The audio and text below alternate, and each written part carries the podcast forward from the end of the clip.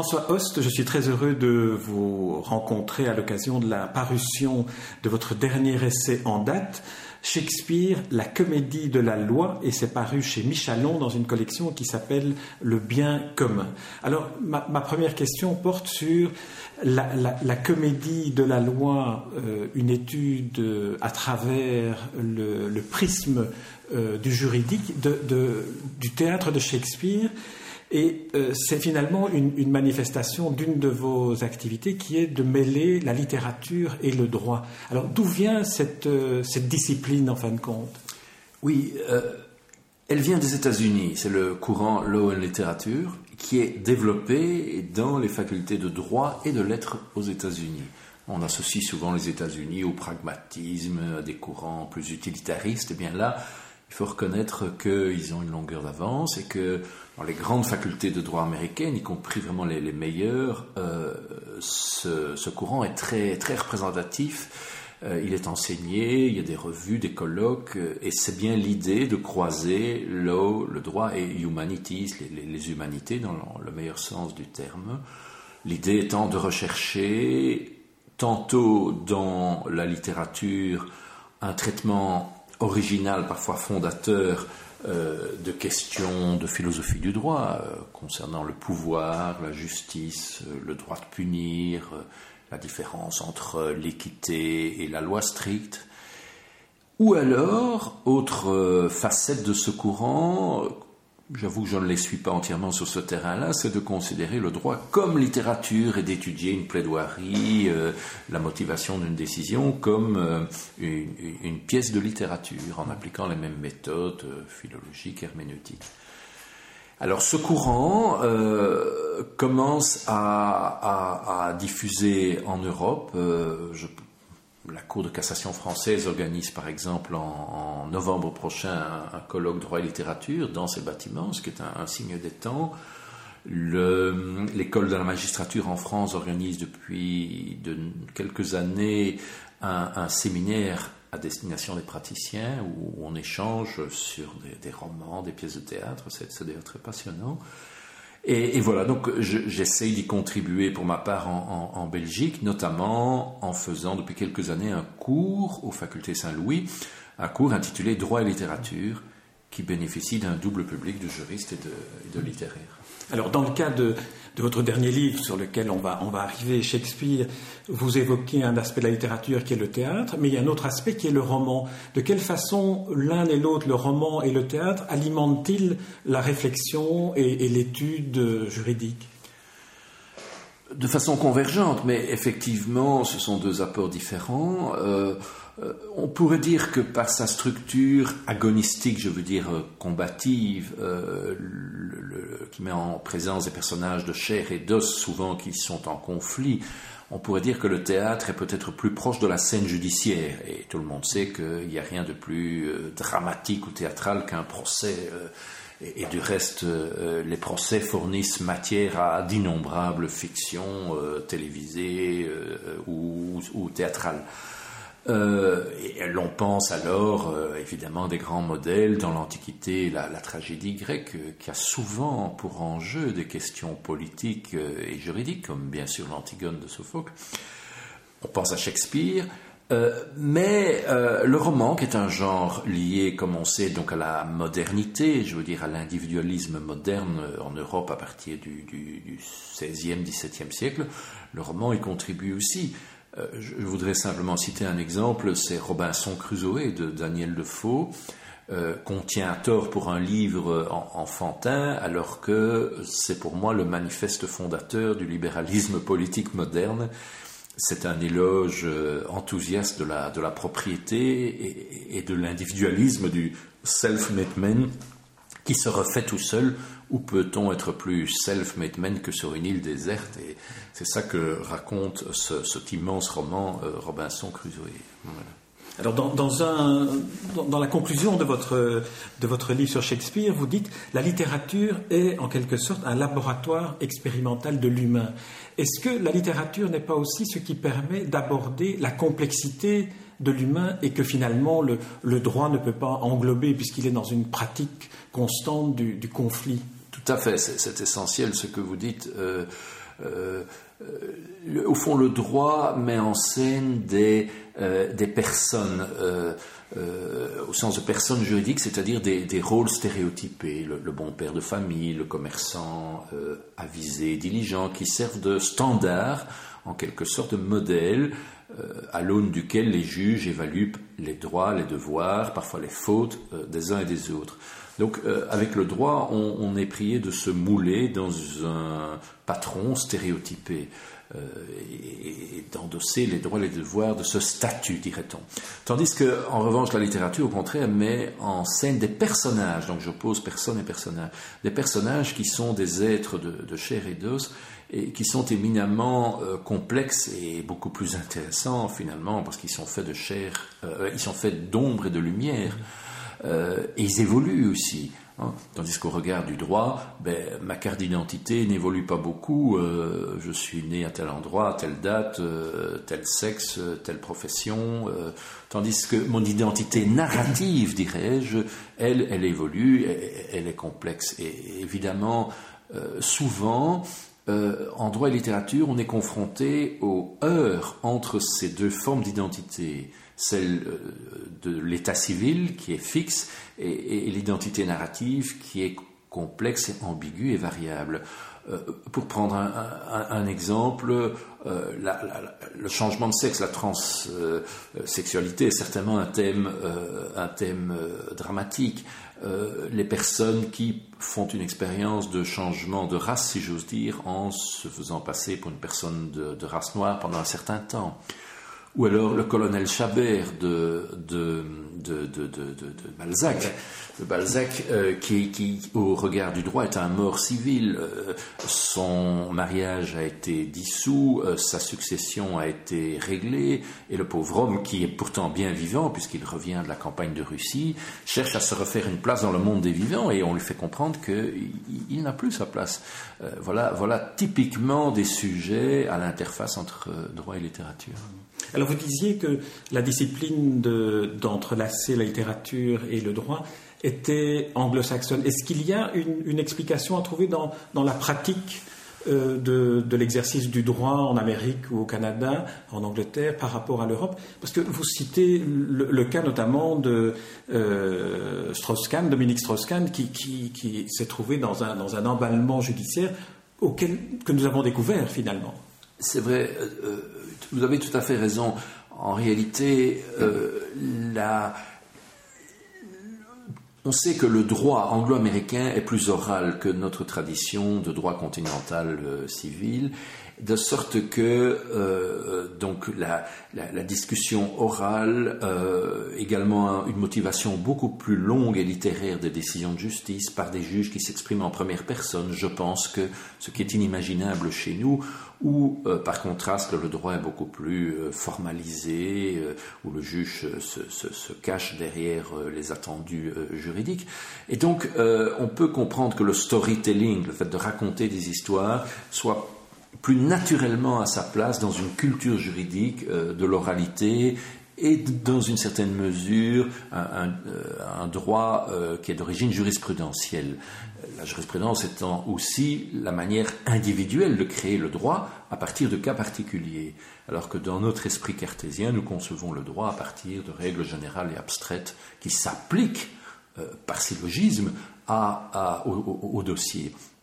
Donc on peut comprendre effectivement euh, cet accueil, disons, plus naturel du courant de la littérature dans cette culture et par exemple, j'ai été très frappé en travaillant sur Shakespeare de voir que Shakespeare est très, régulièrement cité par la Cour suprême des États-Unis. Euh, euh, imaginerait-on la Cour de cassation de Belgique débattre euh, euh, d'une pièce de, Pierre Mertens et, je dis vraiment débattre parce que aux États-Unis on peut publier des, les opinions dissidentes des magistrats qui ne se sont pas ralliés au verdict à la décision de leurs collègues. Eh bien ils opposent une autre interprétation de tel passage de Shakespeare et on se demande alors finalement si on est dans un domaine de critique littéraire ou, ou d'argumentation juridique c'est vrai, dans les citations de Shakespeare, euh, vous citez le chiffre de 800 citations euh, publiées euh, sur une période donnée, mais dans lesquelles il y a 245 citations différentes Donc la, la, profusion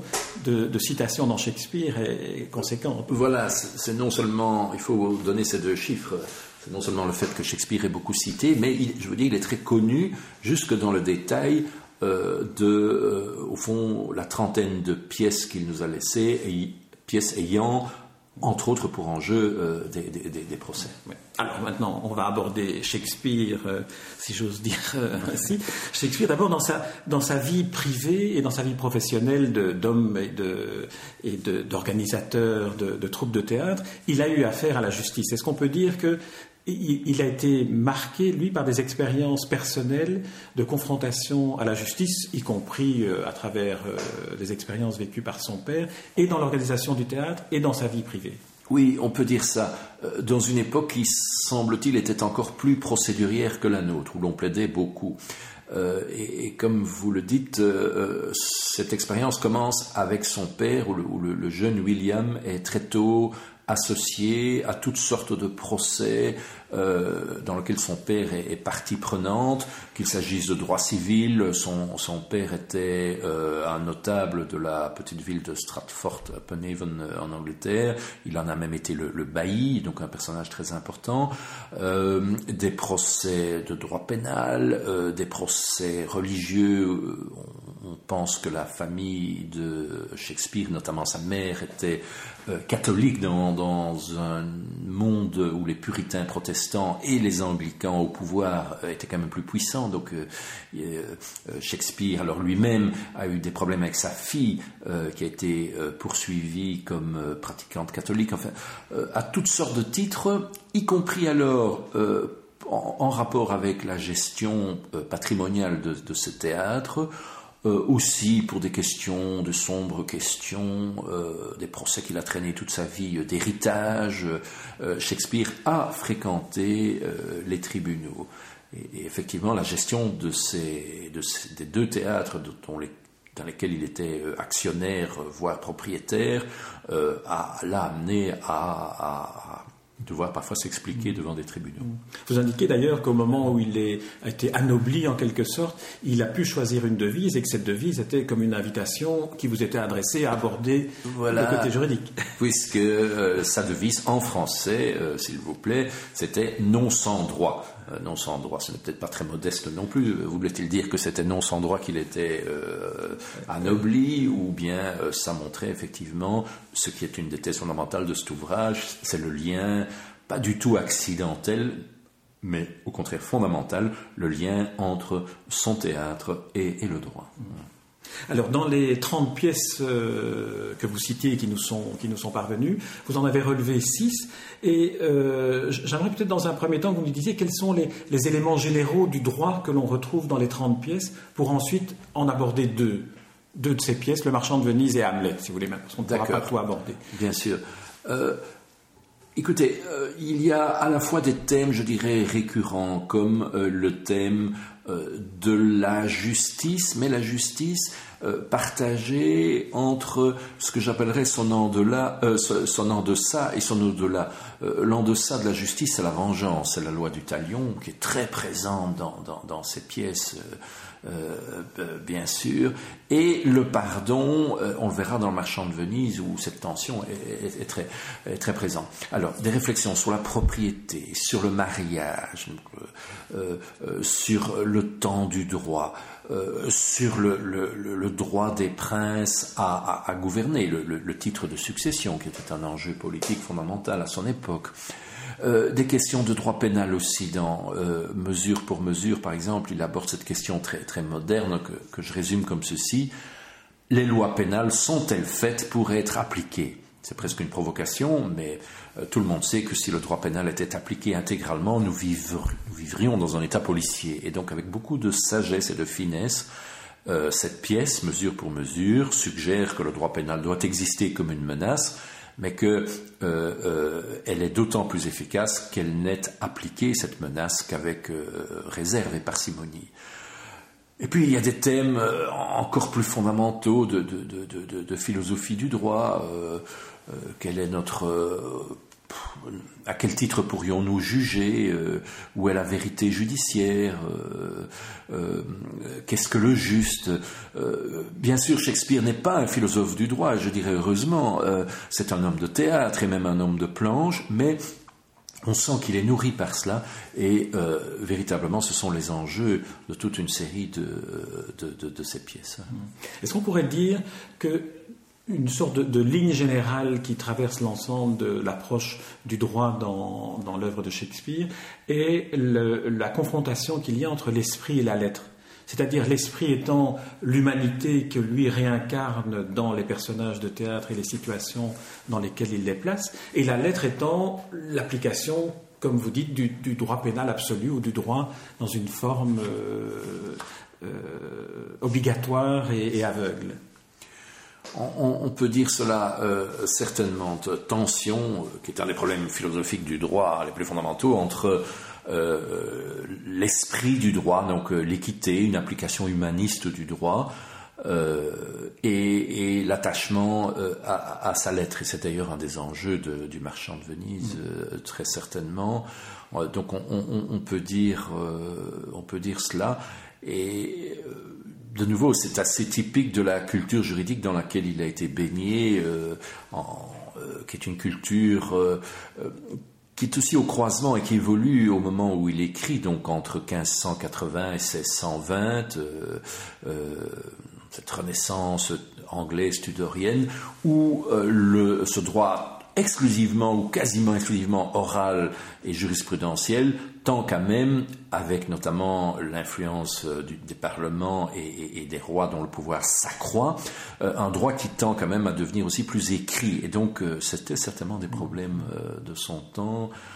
que l'on aborde, avec aussi toujours chez Shakespeare cette espèce de critique parfois grinçante, parfois souriante, quant à la bonne ou la mauvaise foi, souvent la mauvaise foi des gens au pouvoir qui, en faisant semblant de s'en tenir à la lettre, euh, en réalité euh, font preuve de, l'arbitraire la plus totale.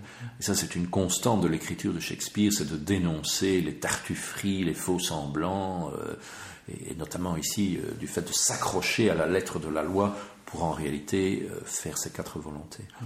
Alors, on, aborde maintenant le marchand de Venise.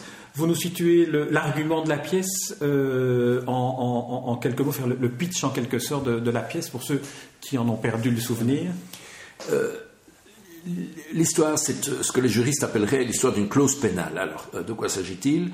Un riche armateur vénitien est sollicité par un ami euh, pour l'aider à séduire une femme. Bon, ça devient déjà compliqué, mais, mais, mais, il faut reconnaître que les arguments des pièces de, de Shakespeare sont, euh, sont, sont, sont, complexes. C'est vrai que c'est un peu l'âge de vous laisser la tâche de résumer non, non, non, non, non, mais c'est le charme des pièces de Shakespeare, c'est qu'elles sont complexes, d'ailleurs souvent résultant de la mise bout à bout de plusieurs histoires. Shakespeare n'écrit pas tabula rasa, il, son, génie, c'est aussi de, transformer des choses qui étaient connues, mais, d'en faire quelque chose d'original. Bref, le marchand de Venise est un riche armateur vénitien euh, qui euh, doit prêter de l'argent à un ami et il n'a pas cet argent, il est obligé de se tourner vers euh, l'usurier juif de la place, Shylock.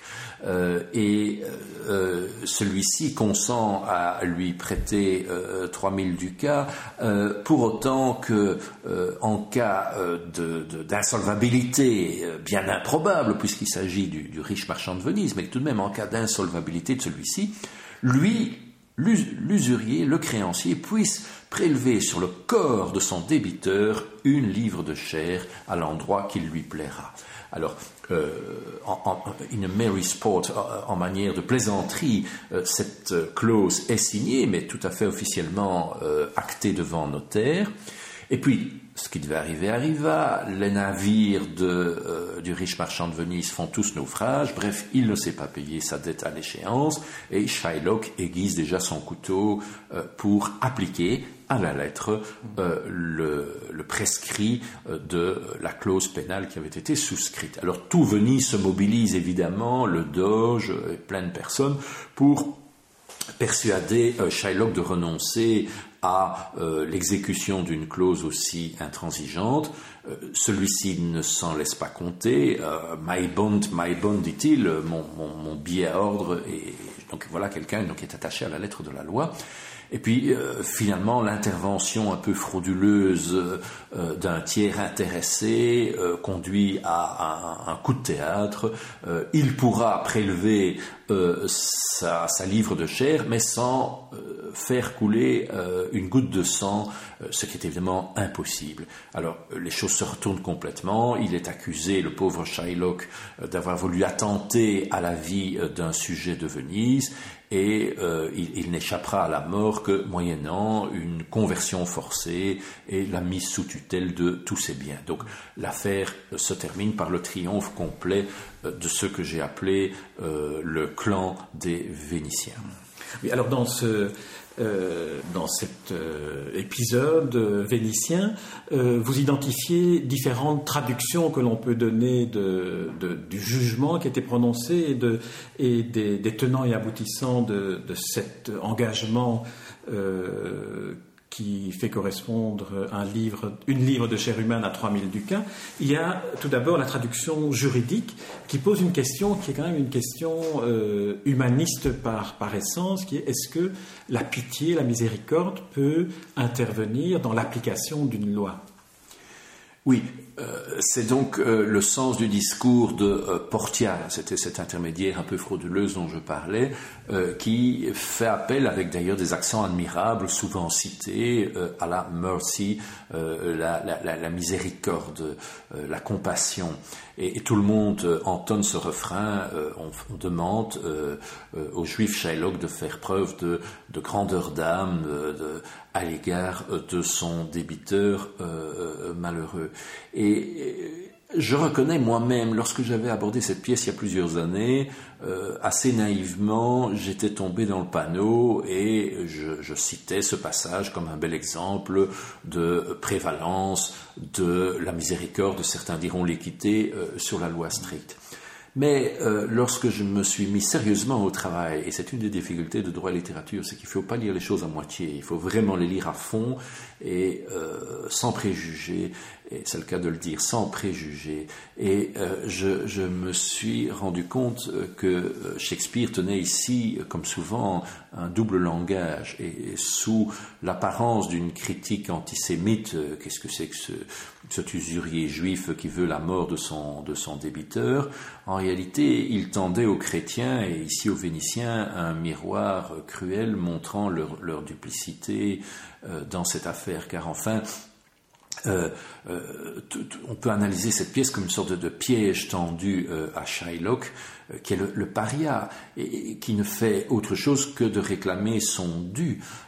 c'est souvent se réfugier derrière la lettre de la loi est la seule force, est la seule force euh, des, faibles ou des parias ou des minorités, puisqu'ils ne disposent pas d'autres leviers du pouvoir que ces concessions qui leur ont été faites euh, dans, la lettre de la, dans la lettre de la loi. Donc, euh, au, final, j'ai une interprétation radicalement différente de celle que, qui se dégageait en première lecture, et je lis plutôt cette pièce euh, comme une critique de ce discours de la miséricorde, de, la, de, l'équité, lorsqu'il est mis dans la bouche des puissants qui s'en servent comme une arme de plus. Je, dirais, ou bien les puissants vénitiens gagnent grâce à la loi, ou grâce à l'argent, ou grâce à leur pouvoir, ou bien quand, ils n'ont plus cette arme-là, ils font encore appel à la charité chrétienne euh, par opposition à la vieille religion juive, mais je pense qu'ici c'est une imposture.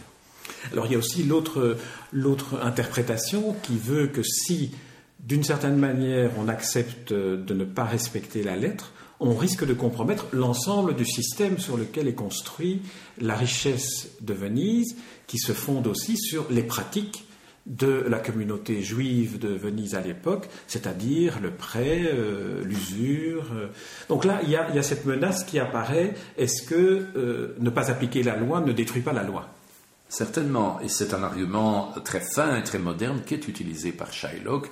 Euh, il sait bien que le crédit commercial de la place de Venise qui devait certainement évoquer la city londonienne au, public, au public de, de, Shakespeare, ce crédit commercial est basé sur ce que les juristes appellent la rigueur cambiaire, c'est-à-dire le respect de la lettre de change, de, la lettre de la lettre de change. Euh, ça, c'est très moderne. Euh, vous savez bien, les opérateurs économiques ne détestent rien autant que les procès, et donc ce qu'il faut, c'est appliquer un engagement. La sécurité juridique est à ce prix. Et euh, de façon très moderne, Shylock, au fond, qui représente l'esprit bourgeois aussi, pourrait-on dire, dans un monde aristocratique en déclin. Et on pourrait dire que le clan des Vénitiens, au fond, euh, c'est un, monde fastueux qui jette ses derniers feux, en quelque sorte. Et en en, appelant au, respect de, de, la lettre de change, avec, comme vous dites, derrière ça, les mécanismes d'assurance, euh, euh, de, de, crédit bancaire, dont la place de Venise est, dans le monde, en quelque sorte, l'initiatrice à l'époque, en faisant ça, euh, Shylock annonce le futur triomphe du capitalisme bourgeois euh, sur une économie de, de, faste et de dépenses euh, qui était celle de l'aristocratie vénitienne. Alors un dernier point que j'aimerais évoquer, mais il y en a beaucoup, comme, comme, vous disiez, je veux dire, il y a une telle richesse, un tel foisonnement qu'il faut lire votre livre pour, pour aborder l'ensemble. Mais il y a une autre, une autre thématique que, que j'aimerais aborder à propos du, du marchand de Venise, c'est la confrontation entre deux communautés, entre deux cultures, qui se reflète par cet antisémitisme que l'on a attribué à Shakespeare dans cette pièce-ci. Shylock est juif, l'ensemble de la communauté dans laquelle il exerce ses pratiques est une communauté chrétienne, et d'ailleurs une des euh, condamnations à laquelle il va devoir se soumettre, c'est de se convertir pour avoir la vie sauve. Certainement, la pièce a aussi euh, cette confrontation pour enjeu. Il faut savoir aussi qu'un autre grand poète élisabétain euh, contemporain de Shakespeare, euh, Marlowe, avait écrit une pièce sur le, juif Barabbas et, qui était très violemment antisémite. Donc c'était aussi dans l'air du temps. le médecin personnel de la, reine Elisabeth Ier venait d'être condamné à mort dans des conditions très cruelles. Donc c'était, c'était présent. Euh, ma thèse, c'est que Shakespeare donc développe une double approche. Euh, à, son public populaire, il sert les préjugés euh, qu'il attend, et euh, aux happy few qui peuvent comprendre le second degré, il adresse un certain nombre de critiques de cet antisémitisme qui déconstruisent les préjugés en quelque sorte. Euh, c'est la, scène célèbre où euh, Shylock euh, rappelle aux chrétiens qu'ils n'ont peut-être pas tellement de leçons d'humanisme à donner dès lors qu'ils sont esclavagistes à l'époque, etc. Donc c'est plutôt ça que je retiens. Mais vous avez raison de dire que cet antagonisme est un des fils rouges de la pièce. notamment dans la confrontation spatiale entre les lieux, puisque la pièce se joue entre euh, le ghetto, et c'est d'ailleurs le cas de le dire, le mot ghetto est un mot euh, italien euh, qui visait le quartier où les juifs étaient relégués dans, la périphérie de Venise. Et puis à l'autre extrême, je dirais la villégiature de Belmont où la belle Portia se fait, se fait courtiser. et la pièce euh, met en scène les rapports triangulaires entre, euh, euh, je dirais, le Rialto de Venise, et puis d'un côté le, ghetto où les Juifs sont parqués, et de l'autre côté les fêtes somptueuses qui se donnent à, à Belmont. Et le, le, dernier acte de la scène, d'ailleurs, enfin de la pièce, le, sixième acte, euh, est une succession de fêtes euh, nuptiales, puisque c'est une comédie, le marchand de Venise, euh, qui se donne à, Belmont, le, juif Shylock étant complètement oublié et complètement écrasé, comme vous l'avez rappelé. Est-ce qu'on pourrait dire à partir de là que le droit ne peut pas être universel, qu'il est toujours culturel, c'est-à-dire attaché à une communauté culturelle, quelle que soit la dimension géographique qu'on lui donne ben, je dirais que le droit est partagé, surtout à, partir de la modernité, entre ces deux pôles. Euh, des origines qui sont évidemment toujours euh, euh, culturelles, enracinées dans une tradition locale, et au moins depuis la modernité, une aspiration à l'universel.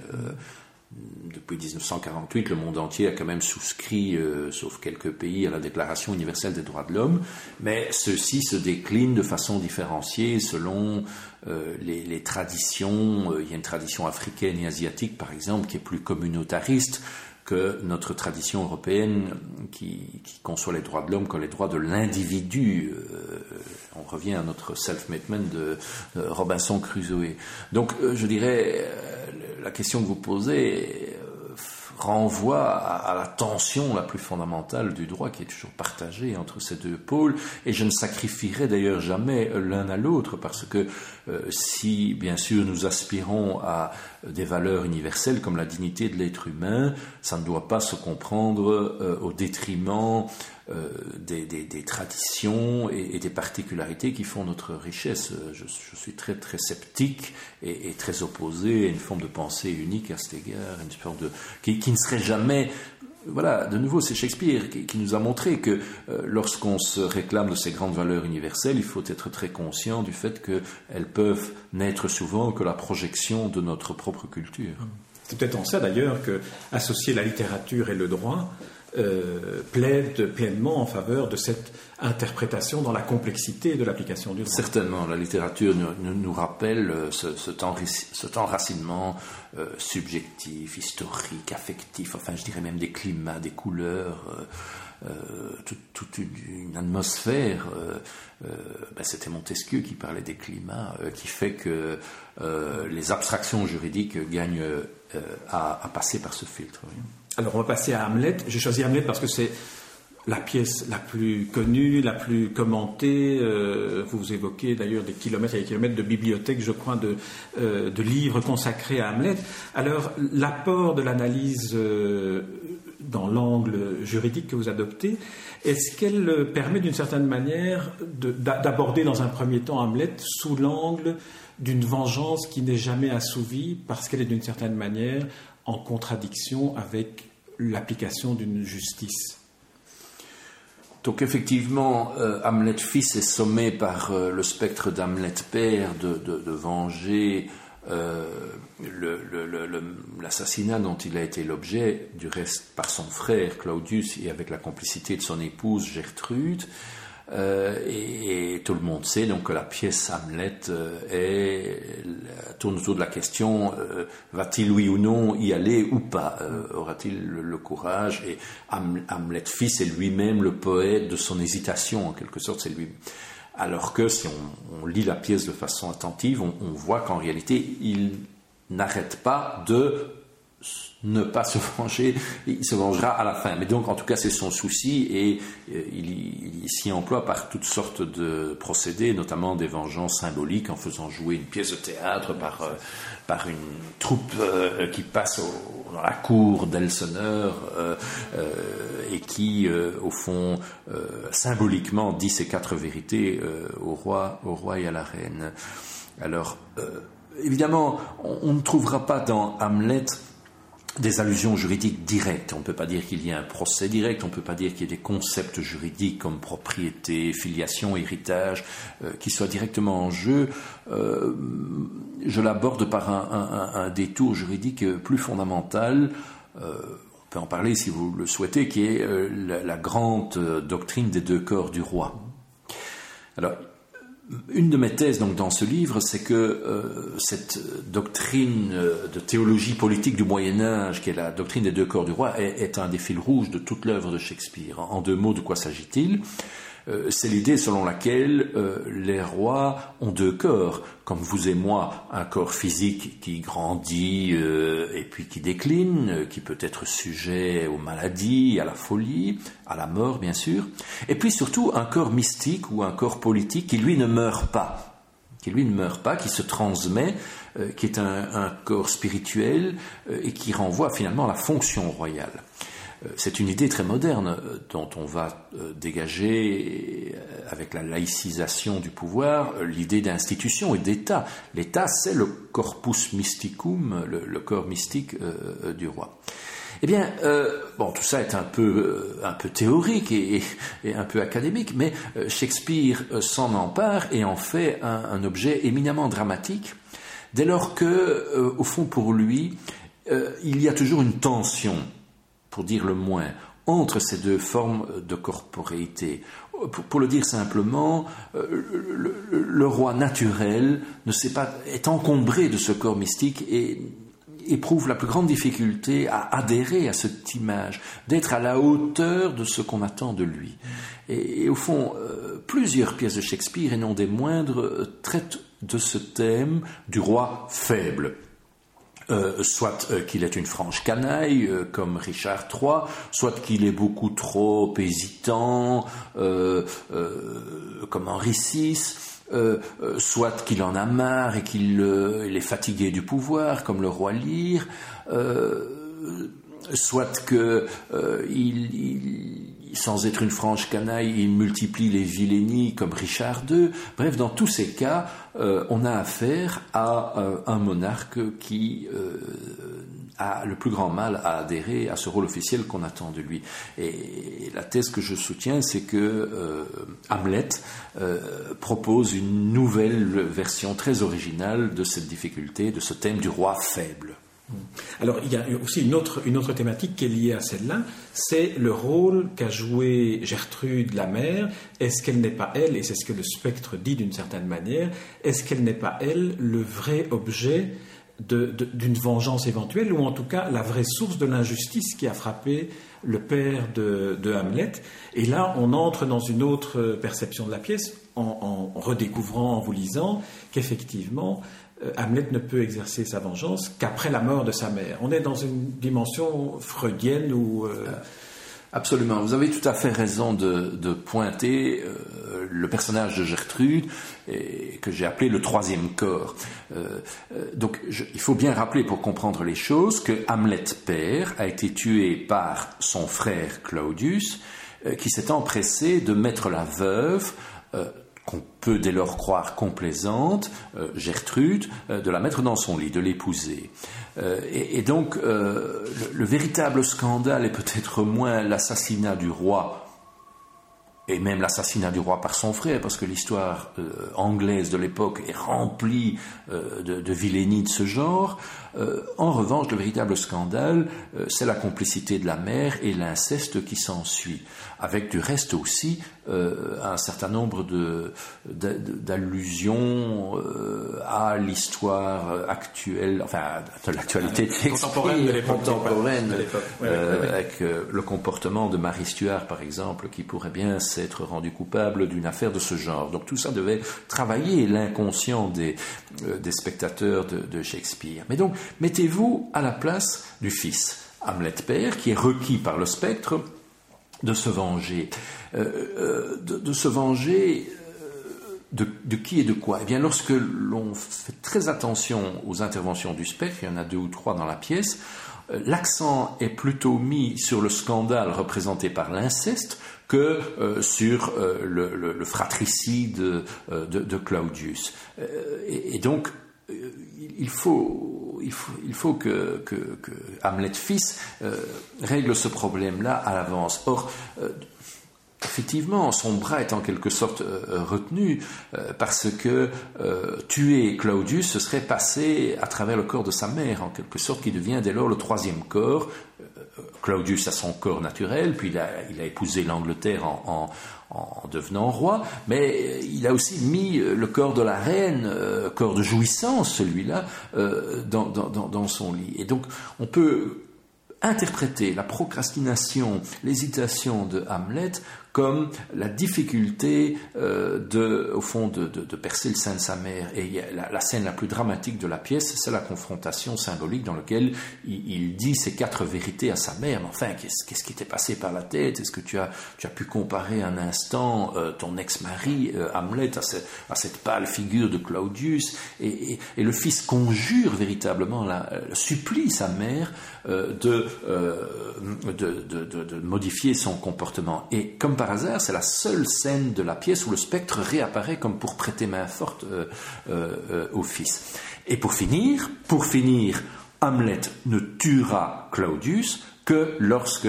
sa mère sera morte pour des raisons qui est trop, trop, longues à expliquer ici. Mais, mais, voilà, je, pense vraiment que c'était le blocage psychologique venait de là.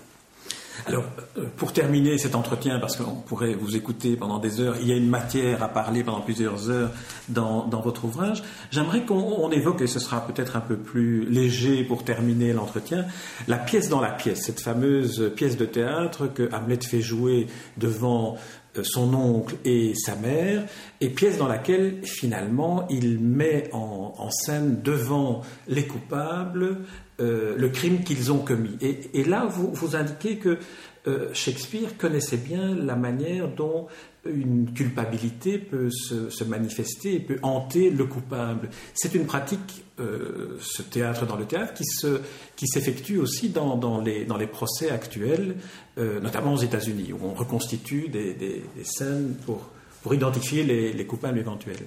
Oui, oui, psychologiquement, euh, c'est bien vu. Euh, au fond, euh, à défaut de preuves formelles de la culpabilité de, sa mère et de son oncle, il, espère que le choc psychologique provoqué par une représentation théâtrale et fictive d'un forfait comparable va entraîner une sorte d'aveu. Et il, obtient, je dirais, à moitié satisfaction, puisque Claudius est, tellement furieux de ce qu'il voit qu'il met un terme euh, à, cette représentation.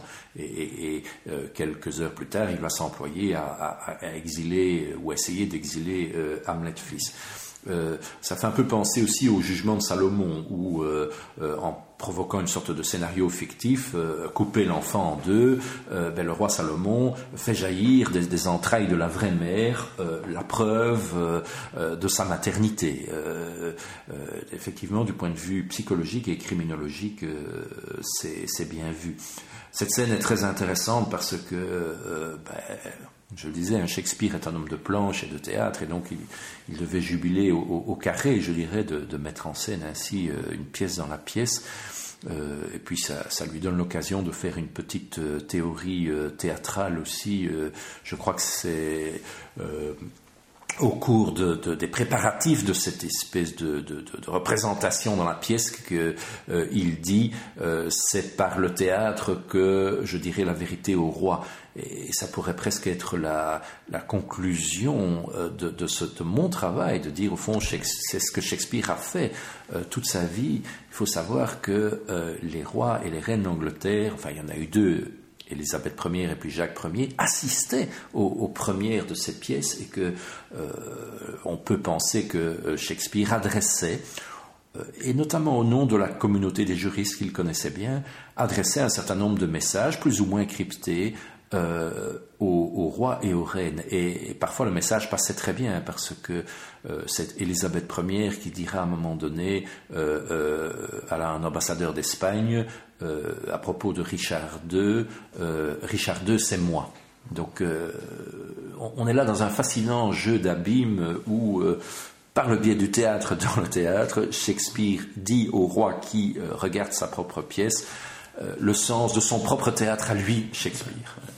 Alors François, je vous remercie pour cet entretien que l'on va clôturer ici en invitant ceux qui nous écoutent à se plonger dans votre livre. Et je tiens à préciser que c'est un livre qui se lit d'une traite qui ne demande pas à avoir un, bagage juridique euh, ni une connaissance de Shakespeare euh, particulière dans la mesure où euh, vous êtes un pédagogue hors pair et que on, lit le livre en apprenant au fur et à mesure ce qui pourrait éventuellement nous manquer. Et je voudrais terminer aussi en citant votre conclusion dans laquelle vous plaidez pour des séminaires interdisciplinaires dans lesquels littérature et droit se mêlent. Et ça pourrait être une manière de faire comme Shakespeare dans Hamlet, que vous créiez une sorte de théâtre dans vos euh, auditoires universitaires pour y jouer des pièces qui enseigneraient le droit. Merci François Host. Je rappelle le titre de votre essai, Shakespeare, la comédie de la loi, et c'est paru aux éditions Michalon dans une collection qui s'appelle Le bien commun, où vous avez déjà euh, publié un ouvrage. Je vous remercie François Host. Merci à moi aussi.